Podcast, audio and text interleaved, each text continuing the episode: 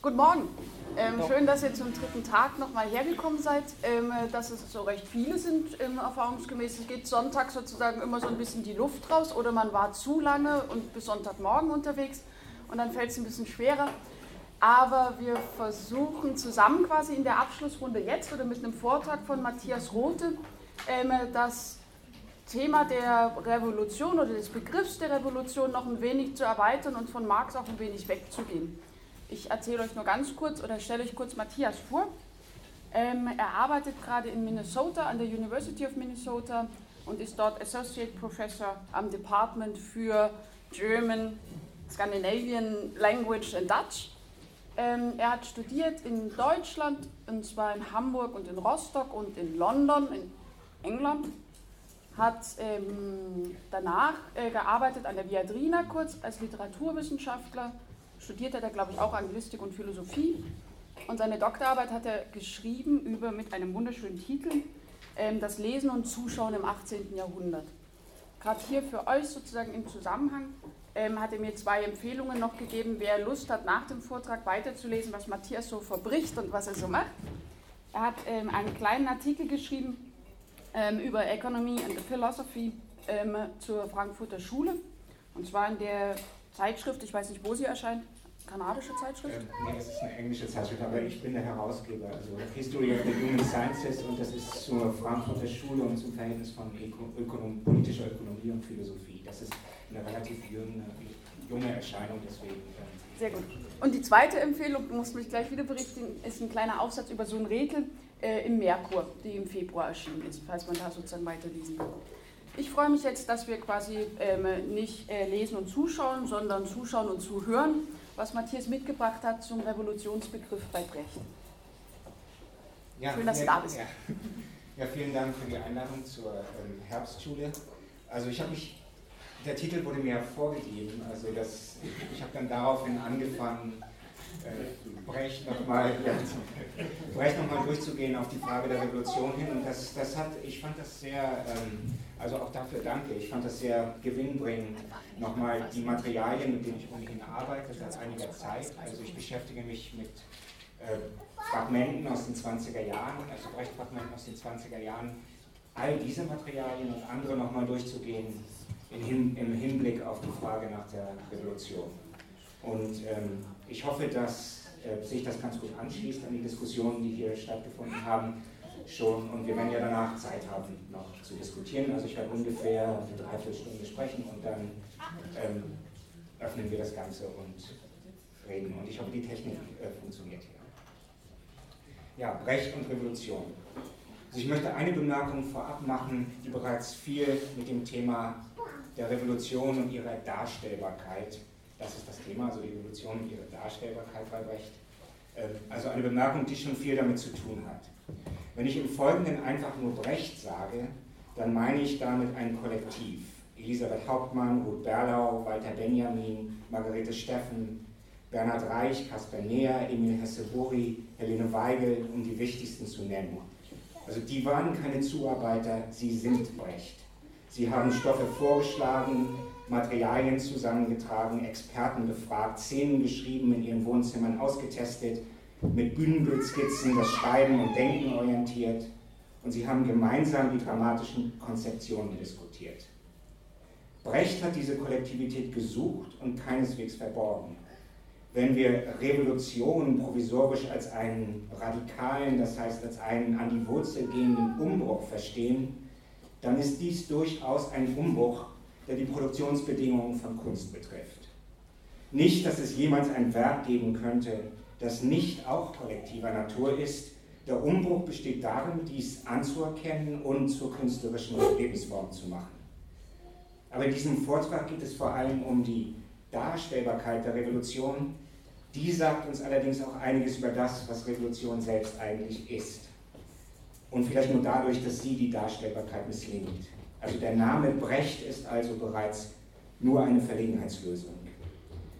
Schauen wir, schauen wir uns also an, wie sich die Gruppe dieser Kunstarbeiter selbst darstellt oder wie sie selbst dargestellt wurde. 1926 hat die Zeitschrift Uhu eine kleine Serie gemacht, die hieß Wie arbeitet der Künstler? Und unter anderem wurde Bertolt Brecht vorgestellt mit dem folgenden Bild. Das ist, die Qualität ist nicht die beste, aber. So, wir sehen vier Männer und eine Frau. Die Frau sitzt an der Schreibmaschine, bereit zu beginnen. Ein Mann sitzt am Klavier, ebenso bereit zu beginnen. Beide haben ihre Hände über ihren Instrumenten erhoben. Drei Männer sitzen auf der Couch, nur ein Mann steht aufrecht im Raum, etwa in der Bildmitte. Schon dadurch wird er als die zentrale Figur kenntlich. Dieser Stehende schaut auf den Mann am Klavier, wartet auf den Einsatz. Angespannt und entspannt zugleich, die Hände in den Hosentaschen, ganz bei sich, aber dennoch hochkonzentriert auf anderes. Er wird wiederum von zwei der Männern, die auf der Couch sitzen, angeschaut. Sie blicken auf zu ihm, das gibt ihren Gesichtern einen fragenden Ausdruck.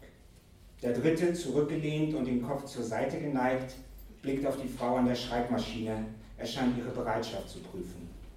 Sie, die Frau an der Schreibmaschine, blickt selbst auf einen der Fragen Schauenden, als käme ihr von ihm das Signal zu Beginn. Das ist der hochkontrollierte Moment an der Schwelle zur Kreativität so als warteten alle in großer Anspannung auf den künstlerischen Einfall, der sofort festgehalten werden muss. Und wie dieses Kreativitätssystem funktioniert, ich finde, auch das können wir sehen. Der Gegenstand des künstlerischen Einfalls ist wohl der Mann am Klavier. Er ist freigestellt, hier bricht der Kreis der Blicke und Gegenblicke. Die Intuition selbst materialisiert sich im Aufrechtstehenden, sie wird von ihm dann an die fragend Wartenden weitergeleitet, die sie vielleicht in Form bringen dürfen und das Ergebnis an die Frau zur Dokumentation weiterreichen, die unter dem kontrollierenden Blick des dritten Mannes zu arbeiten beginnen wird. Die Freiheit des Mannes am Klavier, Gegenstand der Inspiration, der Freiheit des Mannes am Klavier steht der Zwang und die Kontrolle gegenüber, dem die Frau ausgesetzt ist, die die Produkte dieser Freiheit zu dokumentieren hat. Die Abhängigkeitsverhältnisse, die diese Kreativitätsmaschine zum Laufen bringen, sind nicht so schwer zu erkennen. Niemanden wird es überraschen, der aufrechtstehende Mann ist Bertolt Brecht. Und die anderen am Klavier der Boxer Samson Körner, Gegenstand des geplanten Romans, die Frau in der Schreibmaschine ist Brecht engste und beständigste Mitarbeiterin Elisabeth Hauptmann. Das ist gerade keine Revolution der Produktionsbedingungen, Deshalb gibt es auch einen kleinen Kommentar von Brecht zu diesem Bild.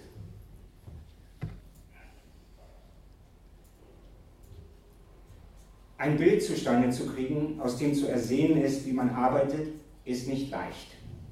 Wahrscheinlich wird man morgen eine Arbeitsweise haben, die fotografiert werden kann, aber bisher war Arbeiten und Fotografiert werden oft schwer unter einen Hut zu bringen.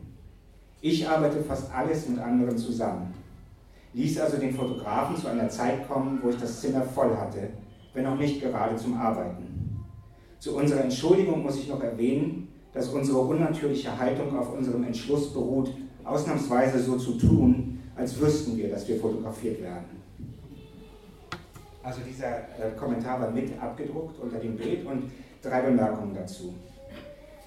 Also es geht um das Wiederarbeit und das kann nur schwer dargestellt werden.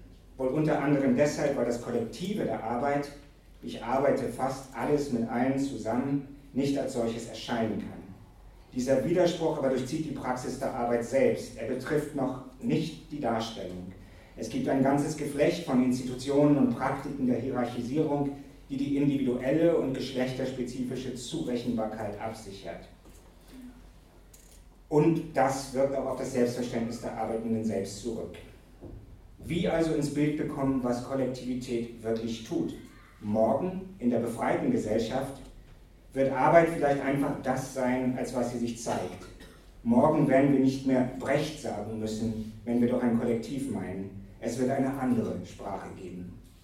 Zweite Bemerkung. Die Beteiligten geben offen zu, dass das Bild der Arbeit, das sie uns zeigen, wegen der Schwierigkeit ihrer Darstellung nur eine Inszenierung ist. Man hat Arbeit für den Fotografen in Szene gesetzt zu einem Zeitpunkt, als man gerade nicht zum Arbeiten zusammenkam. Dritte Bemerkung.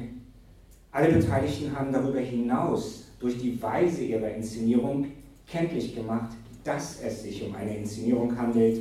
Ihre Haltungen sind bewusst unnatürlich. Obwohl die Arbeitsweise des Brecht-Zirkels also nicht positiv zur Darstellung kommt, könnte man sagen, dass zumindest ihre Undarstellbarkeit dargestellt wird.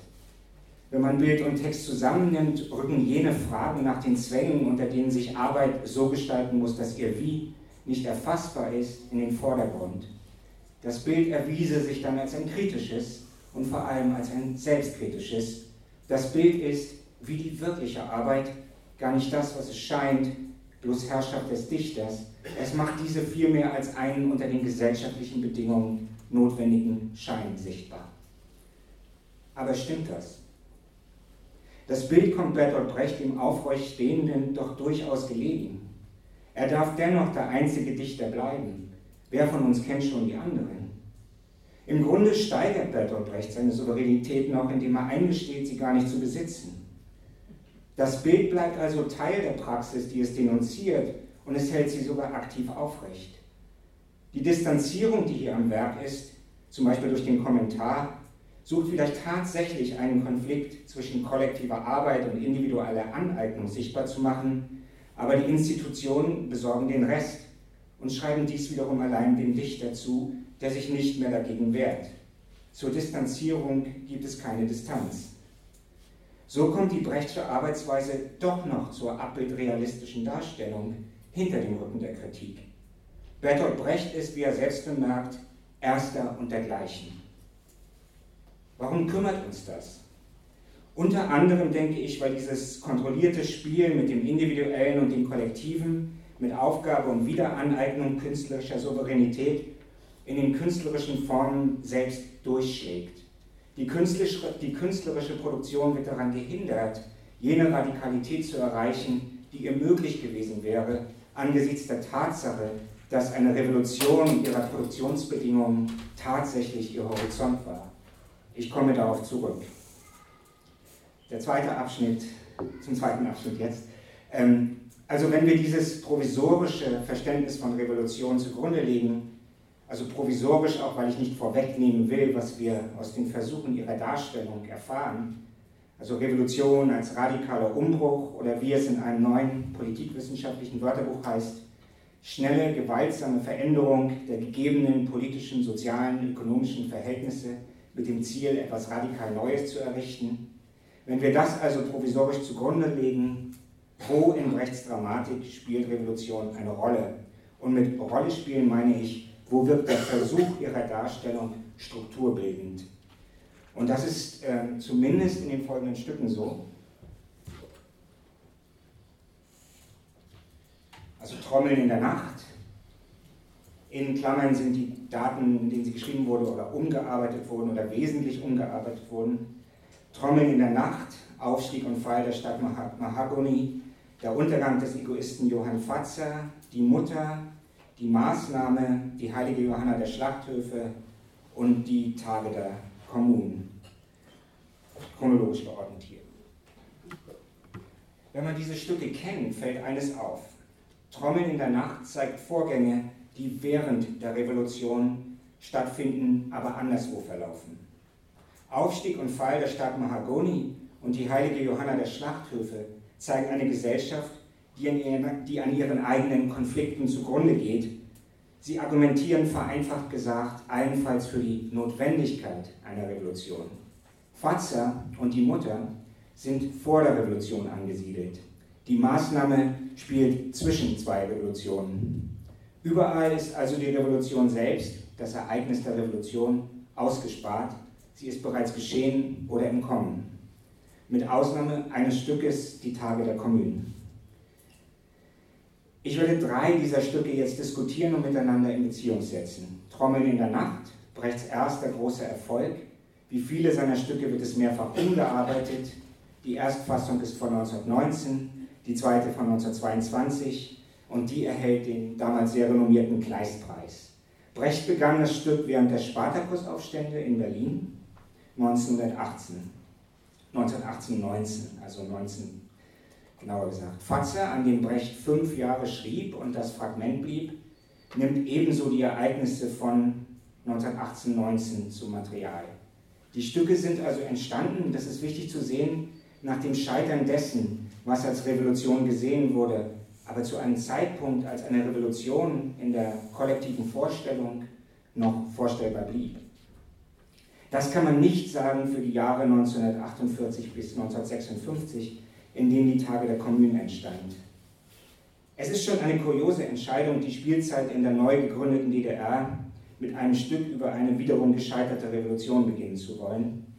Aber Brecht hält das Stück für hochaktuell und entscheidet sich dann doch dafür, die Spielzeit mit einem anderen zu beginnen. Zitat, ich bin natürlich streng der Wahrheit gefolgt, die manchen, wie bekannt, nicht gefällt. Aber Puntila ist viel weniger kontrovers. So, die Spielzeit beginnt dann mit Puntila. Also, zuallererst zu Trommeln in der Nacht. Trommeln in der Nacht, ein Kriegsheimkehrerstück. André Krakler, traumatisiert, bereits tot geglaubt, taucht plötzlich zur Verlobungsfeier der Frau Anna auf, die doch eigentlich seine Braut hätte sein sollen. Und das geschieht vor dem Hintergrund der Spartakusaufstände. Krakler revolutioniert sich, auch weil ihm die bürgerliche Heirat verschlossen bleibt. Dann will Anna doch zu ihm zurückkehren. Er steht vor der Entscheidung, Frau oder Revolution, und er geht mit Anna. Brecht nennt das Stück mal Drama, mal Komödie. Es heißt Spartacus, dann heißt es Das sterbende Gespenst und schließlich Trommeln in der Nacht. Diese Unentschiedenheit geht auf eine tatsächliche Ambivalenz zurück. Weder handelt es vom Drama einer scheiternden Revolution, noch geht es um die Komödie des schnell verbürgerlichenden Kratlers. Stattdessen zeigt sich das ganz und gar unmögliche Zusammenkommen von Revolution und revolutionärem Subjekt. Denn das Stück kippt ins Allegorische um und formuliert am Ende eine eher solche abstrakte Wahrheit. Spartacus, Spartacus fungiert zwar als Indiz für eine, für eine Verankerung in der Gegenwart, aber die anderen Orte tragen, zumindest in der ersten Fassung, Fantasienamen wie etwa Piccadilly Bar. Und Berlin ist einfach irgendeine große Stadt im Hintergrund, wie Brecht notiert, auf kindliche Weise aufgemalt. Und auch das Spiel der Darsteller, bemerkt Brecht, muss ganz kindlich sein, aber eine Leibhaftigkeit erzeugen, die sich vom Provisorischen abhebt.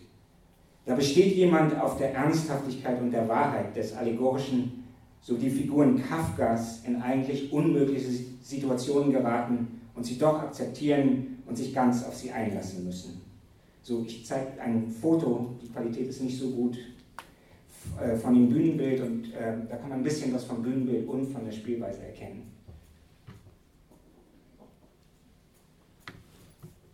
Und man sieht, äh, man sieht auch den Einfluss des Expressionismus hier, äh, denke ich, ziemlich deutlich. In den späteren Stücken äh, macht Brecht ähm, das mehr und mehr realistischer, soweit es eben geht. Also es wird dann tatsächlich Berlin, es sind Arbeiter vom Wedding, die an einer Stelle auftauchen, es wird alles genau datiert, aber das ist äh, in späteren Umarbeitungen, also äh, die letzte Umarbeitung ist von 1953 und da ist es äh, am realistischsten, könnte man sagen. Ich sage nicht, dass Brecht wusste, was er tat, dass es ihm also um das Allegorische ging. Das Stück erscheint sich eher gegen die Autoren durchzusetzen. Brecht kämpft mit der Struktur. Er will nicht die traditionellen fünf Akte haben und doch kommt es am Ende dazu. In seiner Einleitung zum Stück heißt es dann, der dritte Akt kann weggelassen werden. Den vierten Akt schreibt er immer wieder um. In seinem Journal heißt es dazu, wie kann ich die Steigerung halten? Wie die innere Umwandlung, die Revolutionierung Kratlers in 15 Minuten plausibel machen? Am vierten Akt entscheidet sich also, ob die Kausalität der Handlung überhaupt zustande kommt.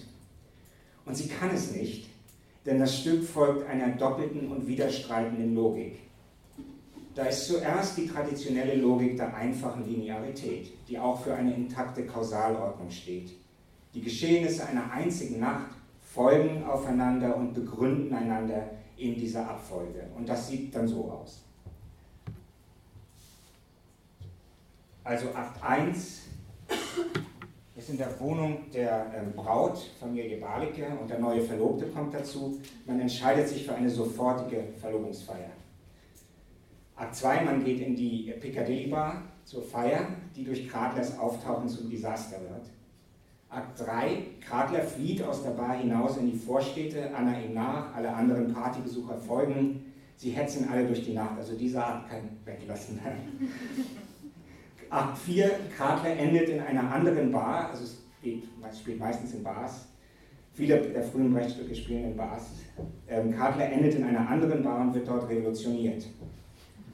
Akt 5, Kradler trifft auf Anna und muss sich zwischen der Revolution und der Liebe entscheiden und er geht mit der Liebe. Die gesamten Geschehnisse sind von Nachrichten und Geräuschen der Aufstände begleitet.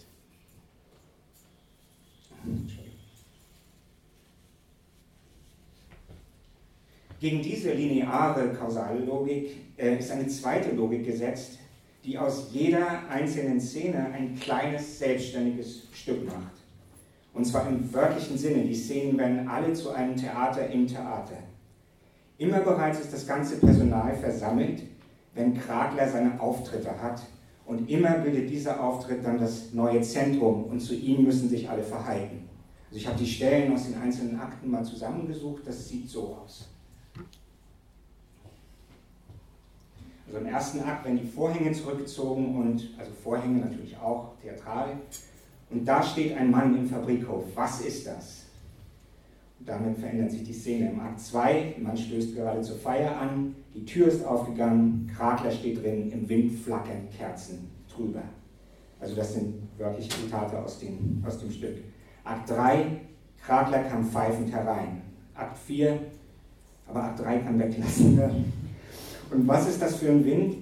Jesus, Jesus Maria, wer steht da in der Tür? Krakler wie besoffen schwankend, auf den Sohlen wippend unter der Tür. Akt 5, da ist er, zwischen den Häusern heraus, Glob Laha, der besoffene Mensch und zwei Weiber und André Krakler. Es gibt also eine Auftrittslogik und die ist noch nicht ganz und noch nicht vollständig erfasst, denn um die Aufmerksamkeit der Beteiligten konkurriert Krakler mit den hinter den Kulissen ablaufenden Aufständen die nie einfach nur den Hintergrund abgeben, sondern wie er selbst immer auch von außen in die versammelte Gesellschaft hineinbrechen. Gespenstisch, wie es über beide Krakler und den Aufstand heißt.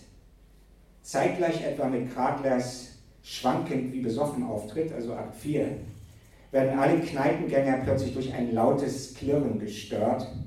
Ich zitiere, Gluck läuft ans Fenster, reißt sie auf, sie hören Kanonen durch die Gassen jagen. Oder man sieht plötzlich, ich zitiere, die Schatten der Vorbeimarschierenden oder wird durch die Zeitungsverkäufer, die ihre Nachrichten brüllen, gestört. Die Auftritte Kraglers werden zudem durch, durch Regieanweisungen ganz klar als solche etabliert. Ich zitiere, jeweils einige Sekunden vor dem Auftreten Kraglers glüht der Mond rot auf. Der reale Zuschauer im Saal wird also vorbereitet, vorsorglich in Distanz gesetzt und kann die Charaktere dann auf der Bühne als Zuschauer verstehen und beobachten. Und beständig wiederholt sich dieses Szene werden der Szenen. Und es ist diese Wiederholung, die die zugleich behauptete Entwicklungslogik negiert. Sie, erzieht, sie entzieht den Aufstand und André Kratler der fortlaufenden Handlung.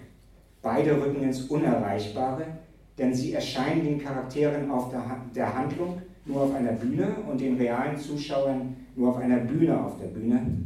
Und wichtiger noch, sie erscheinen immer nur im bloßen Nebeneinander. Kradler, der ganz sichtbare leidende Körper, heute würde man vom posttraumatischen Stresssyndrom reden, er findet zu keiner Sprache, er kommt nicht aus seinen Erinnerungen aus dem Krieg heraus.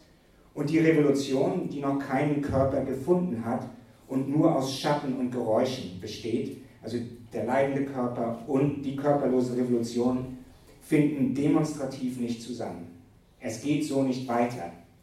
Deshalb zerstört Kratler am Ende die Kulissen und macht Schluss mit dem Theater und dem Theater im Theater.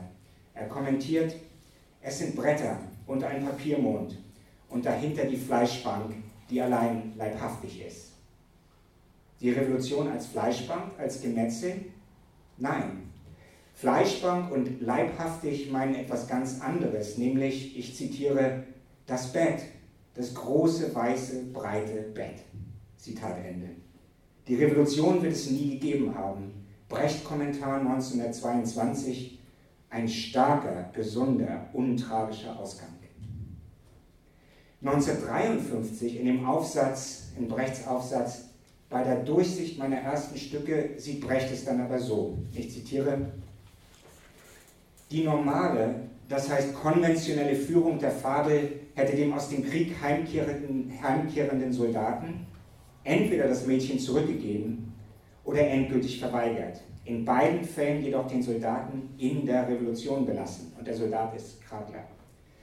Anscheinend reichten meine Erkenntnisse nicht dazu aus, den vollen Ernst der proletarischen Erhebung des Winters 1918-19 zu realisieren. Brecht sagt hier auch, dass seine Erkenntnisse nicht ausreichten, um eine konventionelle Fabel zu entwickeln. Jedenfalls scheint es so. Also man könnte fragen, wie sieht Revolution bei Brecht dann aus, nachdem er ihren vollen Ernst realisiert hat? Kehrt er zur konventionellen Fabel zurück? Die Tage der Kommunen also.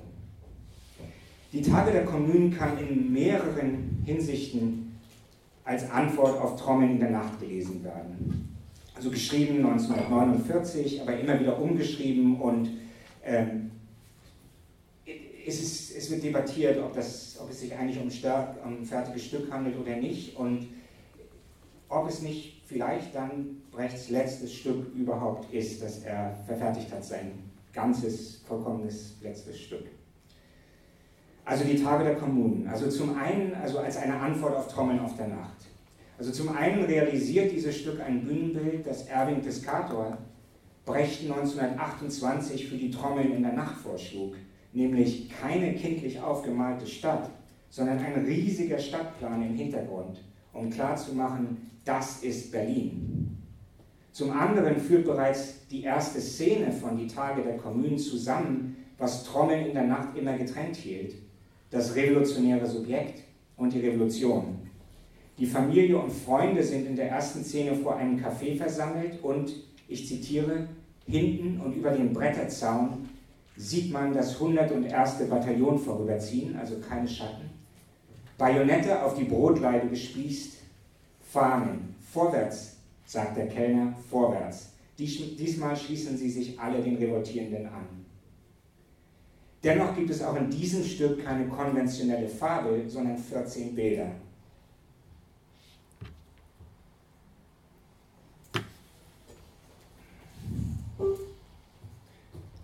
Das Stück hat vier Teile. Die Szenen 1 und 2 zeigen den Beginn der Pariser Kommune, den Beginn der Revolution. Die Szenen 3 bis 8 ihre Etablierung, also die Etablierung der Macht der Kommunaden, die Szenen 9 bis 10 die Verwaltung der Macht und die Szenen 11 bis 14 den Untergang der Kommunen. Jeder Teil endet mit einem Aufzeigen der Gegenkräfte, also der Konterrevolution, Szene 2, 8, 10 und 14. Das ist die getreue Chronologie der 72 Tage der Kommunen und die Perspektive der sich verschiedenen Kräfteverhältnisse und Brecht setzt Originaldokumente ein, zum Beispiel Protokolle der Stadthausdebatten, die tatsächlich stattfanden und die ihm zugänglich waren. Und das macht bereits die Hälfte aller Szenen aus. Wenn er also sagt, ich bin streng der Wahrheit gefolgt, dann heißt es auch, er ist ihr gefolgt, er hat sie verfolgt, er hat das Material ausgebreitet, um eine offene Untersuchung zum Scheitern der Kommunen anzustellen. Davon zeugt auch das Bühnenbild von Caspar Neher.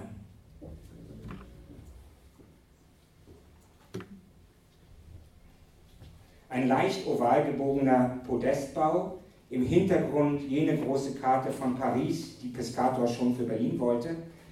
Für die verschiedenen Örtlichkeiten vor dem Café, Versammlungshaus, Straße, Treppen und so weiter werden alle Flächen ausgenutzt. Einige der Interieurs werden in das Halbrund des Podestbaus eingestellt für Szenen außerhalb der Stadt dreht sich der Podestbau. Ich habe ein paar mehr der, der Näherschen Entwürfe.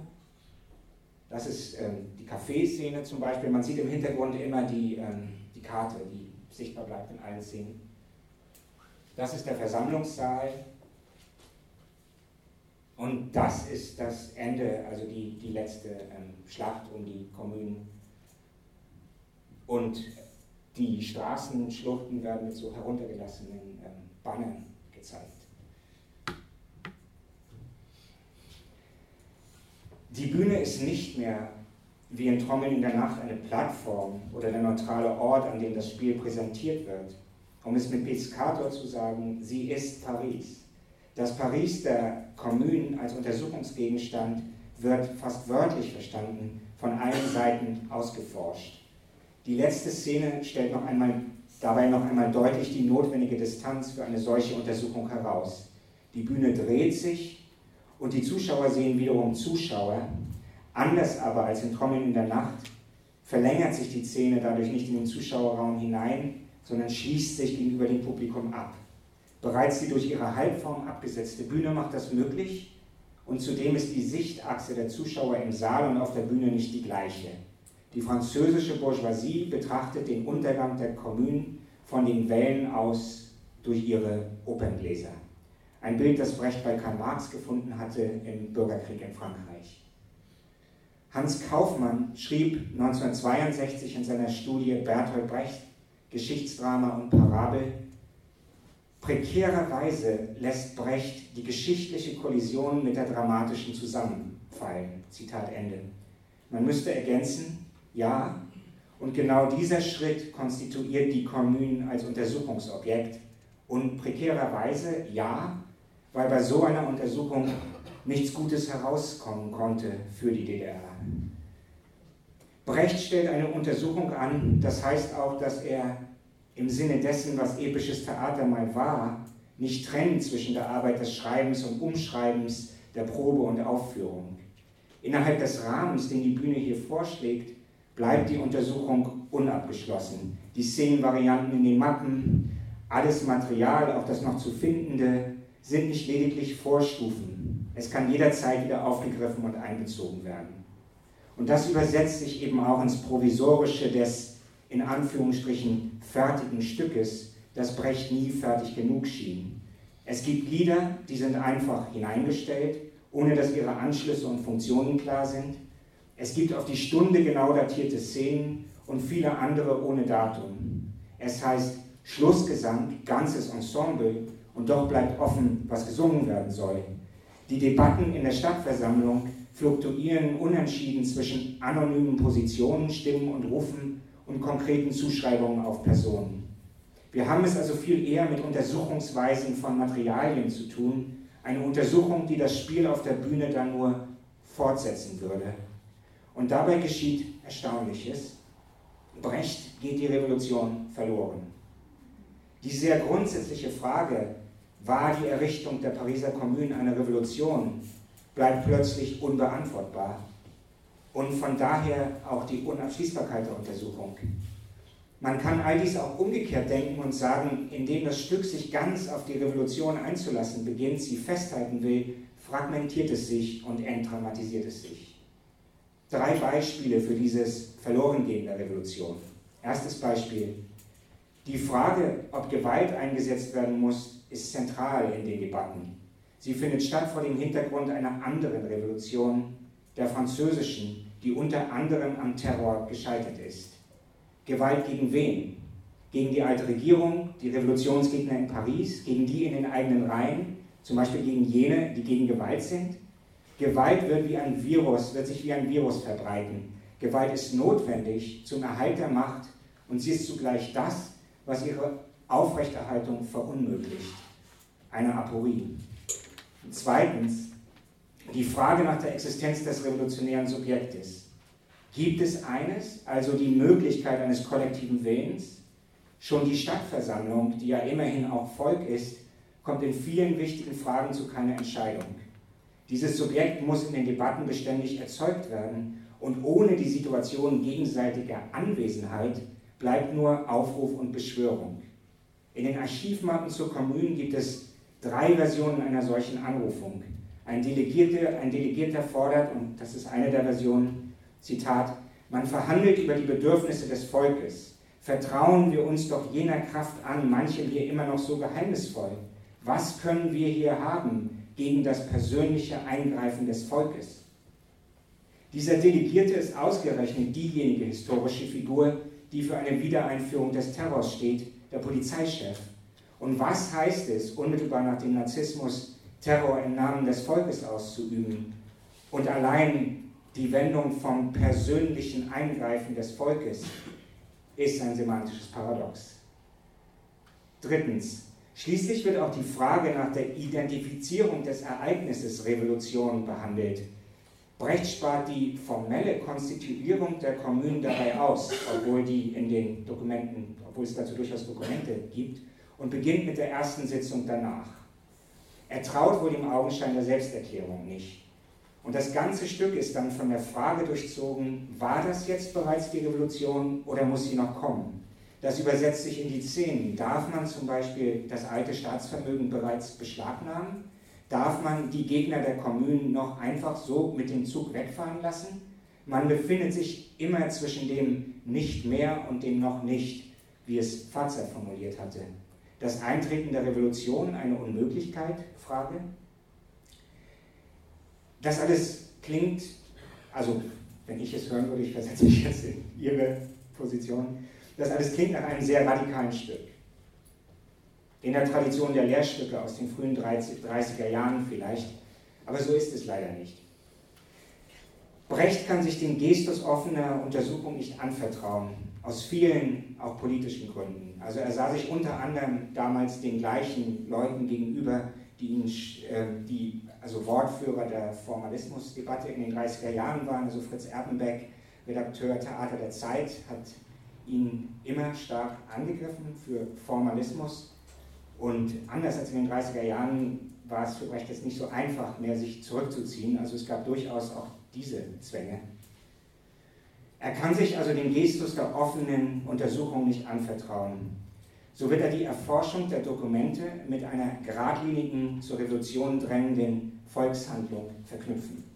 Dieses Volk ist die Familie KB und ihr unmittelbarer Umkreis. Sie sorgt für jene Verkörperung der Revolution, die in Trommeln in der Nacht nicht zustande kommt. Wie gesagt, das bereits in der ersten Szene.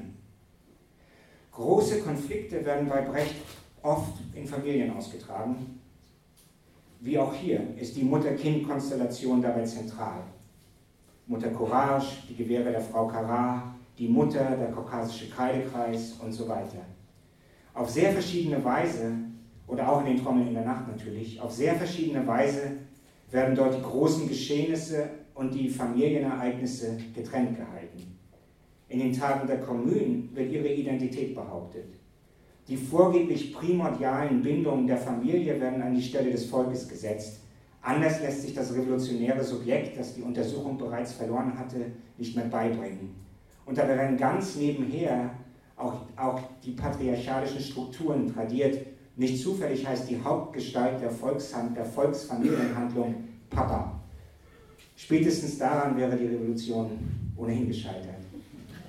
So werden die Tage der Kommunen zwischen zwei konkurrierenden Temporalitäten zerrieben. Da ist einerseits der offene Gestus der Untersuchung, der effektiv, also jetzt wirksam zu historisieren versucht, ein Berichtsmodus, der einst das Epische definiert hat.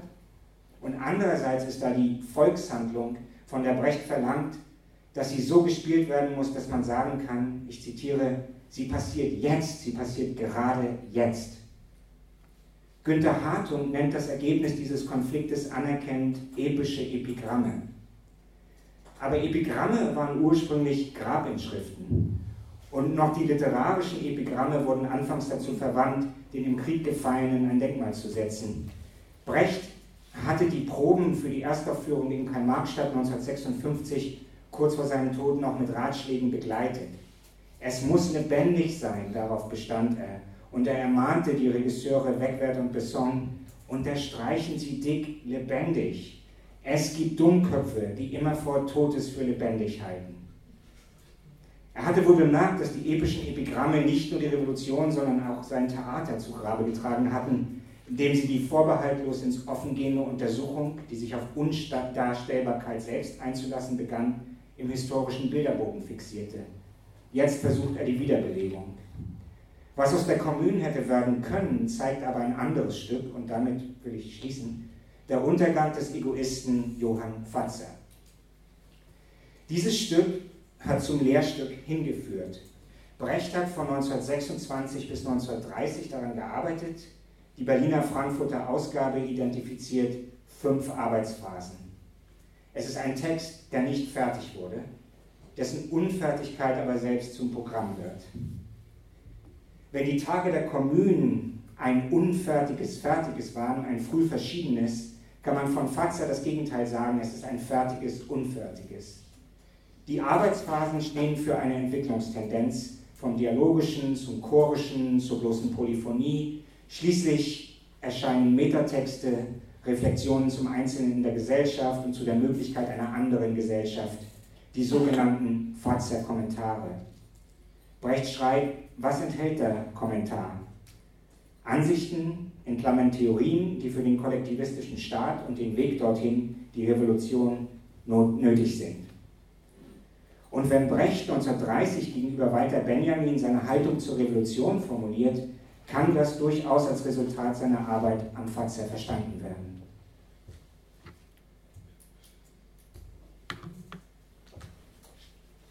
Er sagt, und das war ähm, im Laufe der Diskussionen zu der Zeitschrift ähm, Krise und Kritik, die äh, Walter Benjamin und Bertolt Brecht und andere geplant hatten und die nicht zustande gekommen ist.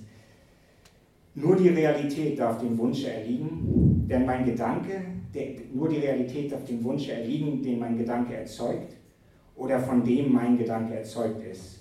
Kurz, ich brauche die wirkliche, reale Revolution. Kurz, ich darf nur bis dahin denken, wo die Revolution beginnt. Ich muss die Revolution aussparen in meinem Denken. Um zu dieser Schwelle zu kommen, also dahin, wo die Revolution beginnt, fordert Brecht eine, ich zitiere, Verarmung des Denkens durch Organisation. Ich finde, das ist eine großartige Definition der Lehrstückkonzeption, aber was genau meint es?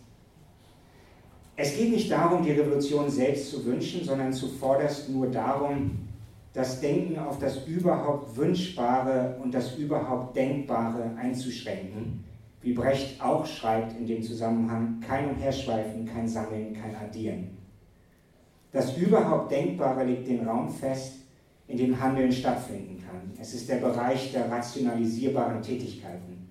Brecht denkt ja auch unter dem Einfluss des logischen Empirismus, den er 1930 für sich entdeckt hatte. Aber anders als diesen geht es ihm darum, genau diesen Bereich der rationalisierbaren Tätigkeiten zu markieren, um ihn negieren zu können. Das heißt, es geht nicht um die Wahl zwischen A und B, es geht darum, in einer Gesellschaft leben zu können, in der ich diese Wahl nicht haben muss. Oder ich will dieses oder jenes gar nicht wünschen müssen. Oder es geht nicht darum, darüber froh zu sein, einen Helden zu finden, sondern darum traurig zu sein, dass man überhaupt einen Helden braucht. Mit einer solchen Verarmung des Denkens durch Organisationen kommt man also eher dahin, das zu denken, was die Revolution unmöglich macht, was aber zugleich der einzige Gegenstand ihres Einsatzes ist. In diesem Sinne verarmt Brechts skandalöses Lehrstück die Maßnahme tatsächlich einen bestimmten Typus revolutionären Denkens, und treibt es auf seinen letzten rationalisierbaren Kern zu. Hannah Arendt hat das Stück immer geschätzt und in ihm die parteirevolutionäre Logik und die Moskauer Prozesse antizipiert und exponiert gefunden, als das zu prüfende und gegebenenfalls abzulehnende. Zurück zu Fatzer. In diesem Fragment wird der Zusammenhang zwischen der Verarmung des Denkens, seiner Reduzierung auf die rationalisierbare Tätigkeit einerseits und der nur daraus entstehenden Möglichkeit der Revolution andererseits erstmals thematisch. Vier Soldaten desertieren, verstecken sich in der Wohnung des einen, warten und hoffen dort auf die Revolution. Dabei geht ihre Gemeinschaft langsam zugrunde, am Ende töten sie sich gegenseitig. Kollektivität, das revolutionäre Subjekt, ist hier nicht mehr die Bedingung von Revolution. Das revolutionäre Subjekt ist von Beginn an unmöglich. Die alte Gesellschaft ist jedem Einzelnen in den Körper geschrieben, in jedem ihrer Instinkte, Gefühle und Gedanken steckt das zu Überwindende. Revolution wird nur in dem Maße wieder denkbar als Ereignis, als das andere, das eintreten kann, in dem diese Unmöglichkeit von Kollektivität aufgedeckt ist. Fatzer denkt bis dahin, wo die Revolution beginnt, die dann auch ihn selbst auslöschen wird. ist einer der vielen ähm, Monologsplitter, die es in den, ähm, die dieses Fragment hat. Mich lähmt das Morgen und dies unverbindliche Heut. So sitzen zwischen noch nicht und schon nicht mehr. Glaub ich nicht, was ich denke. Sicher ist sein Irrtum schon morgen, klar. Warum also heute reden? Was nützt dieses Brotbauen, dieses Bootbauen bei vertrocknendem Fluss? Wenn ich euch essen sehe, sehe ich hinter euch andere verdauen, euch unähnlich. Aber mich sehe ich nicht essen. Ich höre eure Schritte, ich höre eure Stimme nicht vor dem Geräusch vieler Schritte, die ich nicht kenne. Mir scheint, ich bin vorläufig, aber was läuft nach? Hans-Thies Lehmann, dessen Buch auch vorne am Büchertisch liegt, ähm, spricht davon, dass in Fatzer und im Lehrstück kein Sinn zur Darstellung kommt, sondern Sinn erst erzeugt wird. Und ich glaube, hier muss man widersprechen. Es kommt der Sinn zur Darstellung, der der bis dahin überhaupt mögliche ist. Dies geschieht, um einen Überschuss freizulegen. Die Welt geht nicht im Möglichen auf. Das andere, die Revolution, kann an der Sinngrenze eintreten. Das Stück Fatzer selbst kommt allerdings noch mit einem performativen Widerspruch daher. Es arbeitet sich am Zusammenhang von Denken und Handeln ab, und es ist nur dieser, der überschritten werden kann. Und doch gibt es als Stück dem Publikum lediglich etwas zu denken, wie Thies Lehmann formuliert. Also hört das Stück auf und macht sich selbst noch zum bevorstehenden Stück, das wir aus dem, Sprach, aus dem Sprachmaterial herzustellen haben.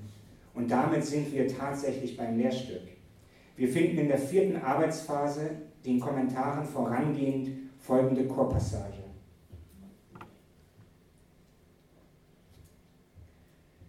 Aber als, aber als alles geschehen war, war da Unordnung und ein Zimmer, das da völlig zerstört war und darin vier tote Männer. Ihr aber seht jetzt das Ganze, was alles vorging. Wir haben es aufgestellt in der Zeit nach genauer Folge an genauen Orten und mit den genauen Worten, die gefallen sind. Und aufgebaut haben wir es, damit ihr entscheiden sollt durch das Sprechen der Worte und das Anhören der Chöre, was eigentlich los war denn wir waren uns uneinig. Gibt Brecht, gibt Bertolt Brecht hier auch seine Rolle als Regisseur auf? Stellt er die Materialien, die sein Kollektiv über fünf Jahre zusammengetragen, diskutiert, kommentiert und arrangiert hat, jedem Beliebigen zur Verfügung für die Sache der kommenden Revolution? Wird der Autor Bertolt Brecht der Aufrechtstehende am Ende verschwinden, so wie der Egoist Johann Fatzer. Und was kommt danach? Vielen Dank.